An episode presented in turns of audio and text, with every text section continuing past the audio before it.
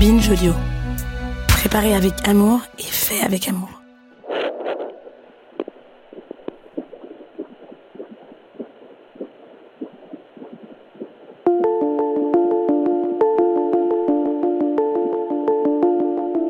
Mes très chers amis, j'ai la joie d'annoncer à celles et ceux qui ne me connaissent pas qu'au moment où je vous parle, je suis enceinte. J'ai effectué une PMA en solo et j'ai découvert le monde de la médecine reproductive. J'ai découvert aussi que tout le monde ne pouvait pas y avoir accès de la même façon. Est-ce qu'il existe des gens qui ont plus le droit de faire des enfants que d'autres? Ou du moins de se faire aider pour en faire? Depuis la loi de bioéthique d'août 2021, la PMA est ouverte en théorie à toutes les femmes, célibataires ou en couple avec une femme ou en couple avec un homme. Les associations appellent cette loi la PMA pour presque toutes, car en sont exclues les personnes trans. Et sur le terrain, un autre critère revient régulièrement dans les témoignages des femmes qui essayent de faire famille autrement. Leur poids. Quand on a un IMC supérieur à 30, il devient difficile, voire impossible, d'avoir accès à la PMA pour toutes. Pourquoi? Pourquoi refuser d'aider les personnes grosses à faire un enfant? Les spécialistes expliquent que dans certains cas, une grossesse serait trop dangereuse pour la mère quand elle est trop en surpoids. Est-ce la seule et unique raison? Et en vrai, si on exclut systématiquement un groupe de personnes d'un accès à un soin, est-ce que ça ne s'appelle pas tout simplement une discrimination? Bienvenue dans cet épisode spécial, la PMA pour toutes, sauf les personnes grosses.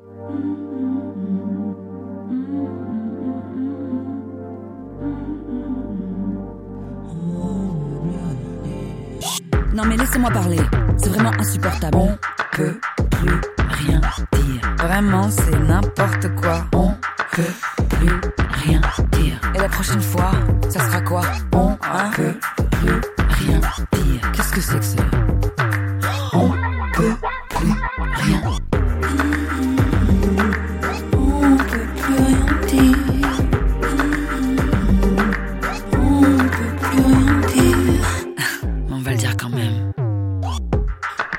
lancer dans un parcours PMA, il faut être accepté par un SECOS. Un SECOS, c'est la branche d'un hôpital qui gère les patients en médecine reproductive. Il y a en France une trentaine de SECOS. Pour être accepté dans le parcours, donc, il faut remplir plusieurs conditions. Certaines sont inscrites noir sur blanc dans la loi. Les femmes, par exemple, doivent avoir moins de 43 ans. Et les hommes, 60. Les autres critères sont laissés à l'appréciation des sécos eux-mêmes. C'est un collège de médecins qui décide. Il faut par exemple avoir des ovaires en bonne santé, ne pas faire d'hypertension, être capable de gérer ses éventuelles addictions, ou ne pas être grosse. J'ai commencé mon, ma première idée de parcours il y a quatre ans. Euh, à l'époque, euh, j'étais femme seule, pas encore, la loi n'était pas encore passée. Et euh, je suis allée voir ma gynéco de routine en lui demandant des conseils pour commencer quelque part. Et son premier, euh, sa première réflexion, ça a été revenez quand vous serez moins grosse. Donc on, a commencé euh, plutôt mal. Marie a la trentaine et elle a accepté de nous raconter son expérience. Elle évoque être atteinte de SOPK. Le SOPK, c'est le syndrome des ovaires polykystiques. C'est la maladie hormonale la plus fréquente chez les femmes en âge de procréer et elle peut créer des difficultés à tomber enceinte. J'ai vécu d'autres choses dans ma vie et à l'époque, euh, j'étais tombée amoureuse et, euh, et on a commencé euh, à deux à essayer et ça n'a pas marché. Donc rebelote, cette fois-ci, on, s'est rendu à, l'hôpital, au SECOS. Alors avec le, deuxième médecin, tout se passait bien tant qu'on était deux. Et puis, euh, et puis il y a eu un rendez-vous où j'ai été toute seule. Et cette fois-là, il s'est permis de me dire, vous savez, si vous étiez moins grosse, votre conjoint vous désirerait plus. Ce qui, euh, du coup, euh, invisibilisait complètement le fait qu'on avait euh, fini par trouver que j'avais un SOPK. Et donc, parmi les symptômes du SOPK, il y a la prise de poids et la difficulté à en perdre. Il y avait, du coup, ça avait aussi expliqué ma, mon anovulation. Enfin, il y avait plein de choses qui s'étaient mises en place sur le plan médical. Et il a suffi que mon ex-conjoint ne vienne pas une fois pour que j'ai droit à ce discours-là. Et puis, vous savez, il faut se forcer pour avoir un bébé. Et, euh, et tous ces discours euh, euh, culpabilisants qui me réduisaient complètement à mon corps et comme un objet de, sexualité pour, pour mon ex-conjoint. J'ai fait un, comptage de follicules et le médecin a commencé par me dire vous savez, le gras, ça m'empêche de voir. La graisse, ça s'infiltre partout. Je lui ai demandé s'il y avait un examen adapté aux personnes grosses. Elle m'a dit que non et qu'elle allait devoir me faire mal. Et du coup, ben voilà, il faut que j'appuie. Bon, bah, vous savez, je vois rien que le gras. Ah bah, on a l'impression que vous en avez 10 là. Ah, c'est pas beaucoup quand même. Ah bah non, c'est que je pouvais pas mal voir avec le gras. Et, euh, en fait, il y a eu une insistance sur la difficulté à me prendre en charge du fait que je sois grosse. Et c'est pas le pire médecin que j'ai rencontré. Le troisième qui, je pense, a été mon pire rendez-vous est un homme qui s'est assis en face de moi en me disant on va avoir un problème, vous êtes obèse. C'est la première chose qu'il m'a dite. Et je pense que c'est resté euh, gravé.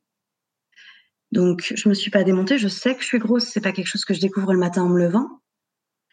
Euh, il m'a dit que dans tous les cas, pour un parcours PMA, c'est IMC à 30 le jour J et euh, c'est pas 200 grammes de plus. Je dis, mais vous savez que ce qui va se passer, c'est que je vais pas manger la semaine qui précède.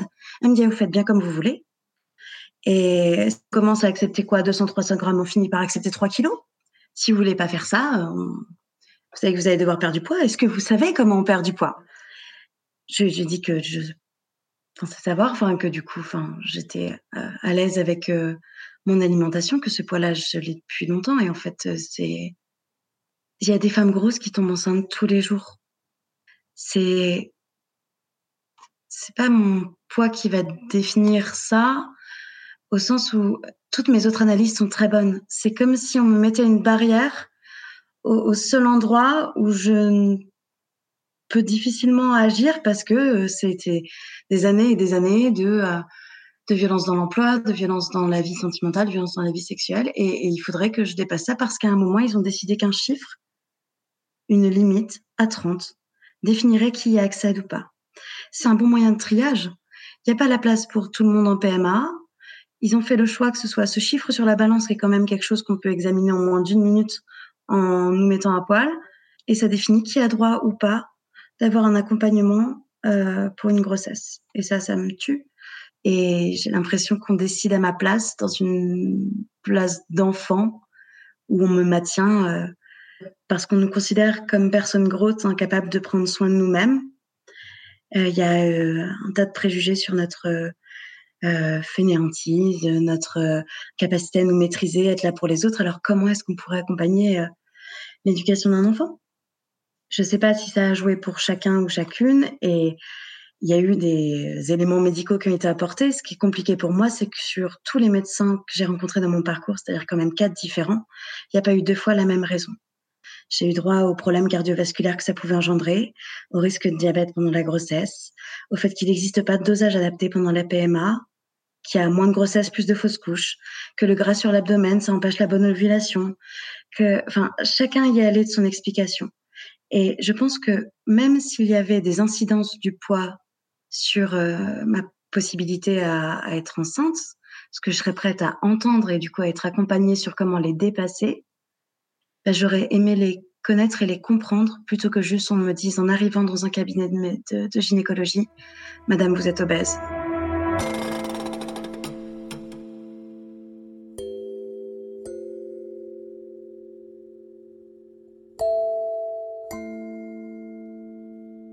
Marie n'a pas juste pas eu de chance, ce n'est pas qu'elle est mal tombée. Les témoignages comme le sien sont hélas extrêmement nombreux. On ne peut pas tous les diffuser, mais j'ai reçu celui d'Éléonore, de Mélanie, de Leïla, de Stéphanie et de tant d'autres. Plus de 3 adultes gros sur 5 sont victimes de grossophobie dans le milieu médical, selon une étude du journal de l'Association médicale canadienne. Selon une autre étude publiée dans une autre revue, le British Journal of Obesity, les médecins voient leurs patients obèses comme moins responsables et plus agaçants que les autres. Toutes les femmes avec lesquelles j'ai échangé sont d'accord. Elles savent qu'elles sont grosses. Elles veulent bien en parler. Elles veulent bien échanger sur les risques éventuels. Savoir comment le poids entre en jeu dans l'équation. Mais attention, et quelle demande révolutionnaire de leur part. Elles souhaiteraient juste être respectées en tant qu'êtres humains et traitées comme des adultes. Même certains spécialistes, comme Nelly Achour, biologiste de la reproduction, commencent à reconnaître un problème dans la prise en charge des patients. Il y a eu une période, c'est vrai dans notre profession, et il faut qu'on reconnaisse, faut reconnaisse les choses. Alors peut-être pas par tout le monde, hein. mais les moi, les échos que j'avais quand même, c'est que les gynécologues commençaient à devenir un peu intraitables et voire euh, peut-être pas très euh, enfin, délicats ou, étaient maladroits. Maladroit ou carrément malveillant? Anaïs, une jeune femme qui voudrait avoir un enfant, raconte. Et euh, un médecin endocrinologue qui m'a dit bah, Vous comprenez quand même qu'on ne peut pas gâcher des paillettes euh, s'il n'y a aucune chance que ça fonctionne euh, à cause de votre poids. Donc des phrases comme ça qui, euh, ouais, qui, qui marquent et qui sont assez blessantes. C'est un parcours qui est difficile, le parcours de PMA en France, je trouve, euh, avec beaucoup de rebondissements, avec beaucoup de remises en question, euh, qui est très long, où on a toujours peur du jugement on est toujours à se demander si je dis telle chose, est-ce que euh, ça va m'être reproché, est-ce que ça va remettre en cause euh, mon dossier. Effectivement, j'avais même parlé ouais, de prendre des médicaments pour me rendre malade, pour perdre deux ou trois kilos, pour que sur la balance, il y ait le chiffre qu'ils attendent. Et euh, accessoirement, pour quelqu'un qui est dans des dans des difficultés avec la relation avec l'alimentation depuis très longtemps, voilà, moi, ça a toujours été difficile je trouve que c'est presque grave de la part de médecins de me remettre dans cet état d'esprit. C'est violent de dire à quelqu'un, bah, il suffit de perdre du poids et pour revenir me voir.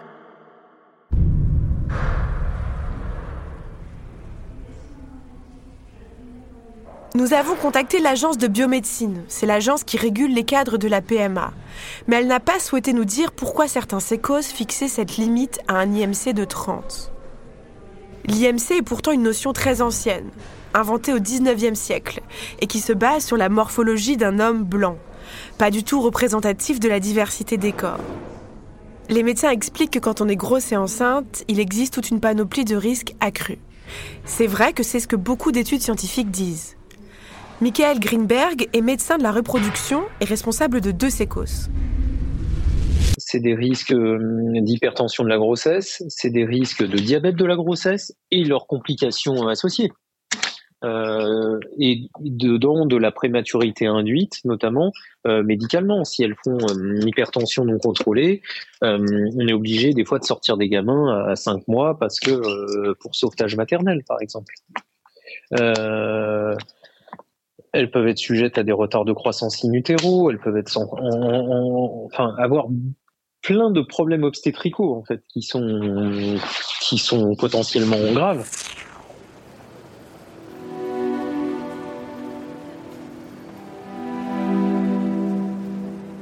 Aujourd'hui, 17% de la population est obèse.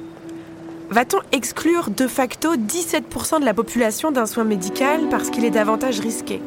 Pourquoi ne pas adapter les soins à la population plutôt que les populations aux soins? Surtout que les mêmes études scientifiques sont aussi unanimes sur un point. Stigmatiser les personnes grosses, les humilier, les rabrouer, les fait grossir et isole. On ne pourrait pas juste prévenir les personnes obèses qu'elles prennent davantage de risques et les laisser choisir?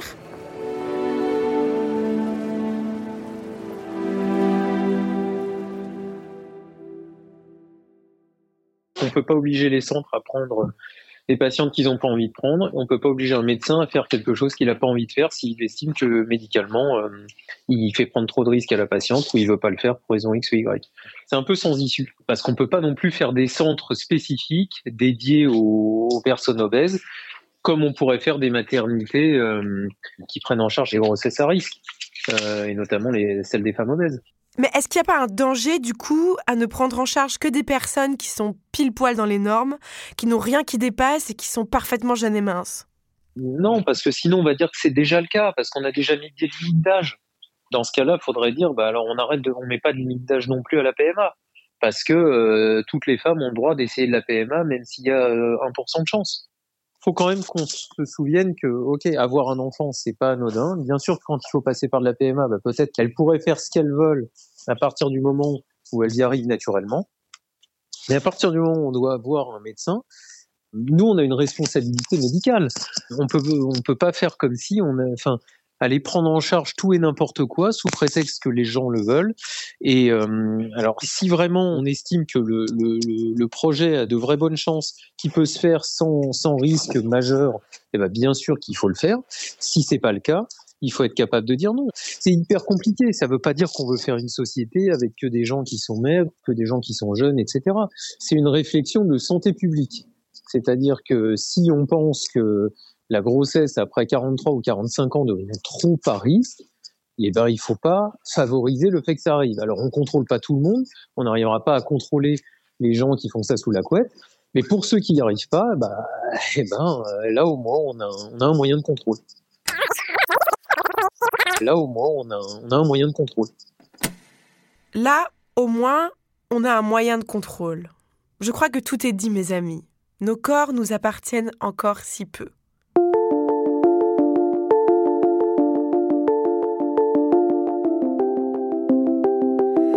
Marie, elle, a mis son parcours en pause. Enfin, en pause imposée. Je suis en train de prendre le temps de réfléchir à comment je veux mener à bien ce projet. Est-ce que changer mon corps est une condition sine qua non pour euh, avoir accès à, ça? Est-ce que j'ai envie de le faire autrement?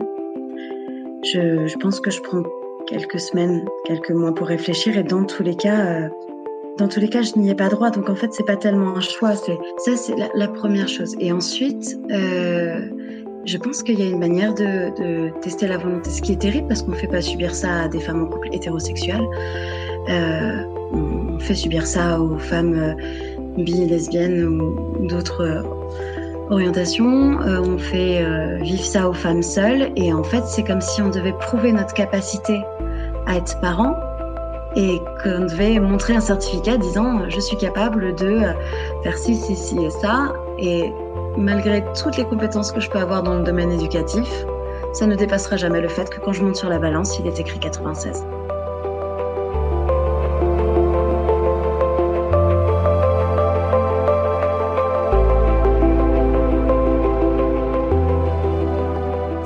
Dans la situation de Marie ou d'Anaïs, sachez que les sécos réputés progressistes sur ces questions sont ceux de Caen, Nantes et Bondy.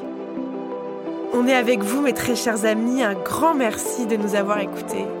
Un grand merci aussi à Charlotte Bex, notre chargée de production, et à Elisa Grenet et Paul Berthiaud, nos réalisatrices. À très bientôt.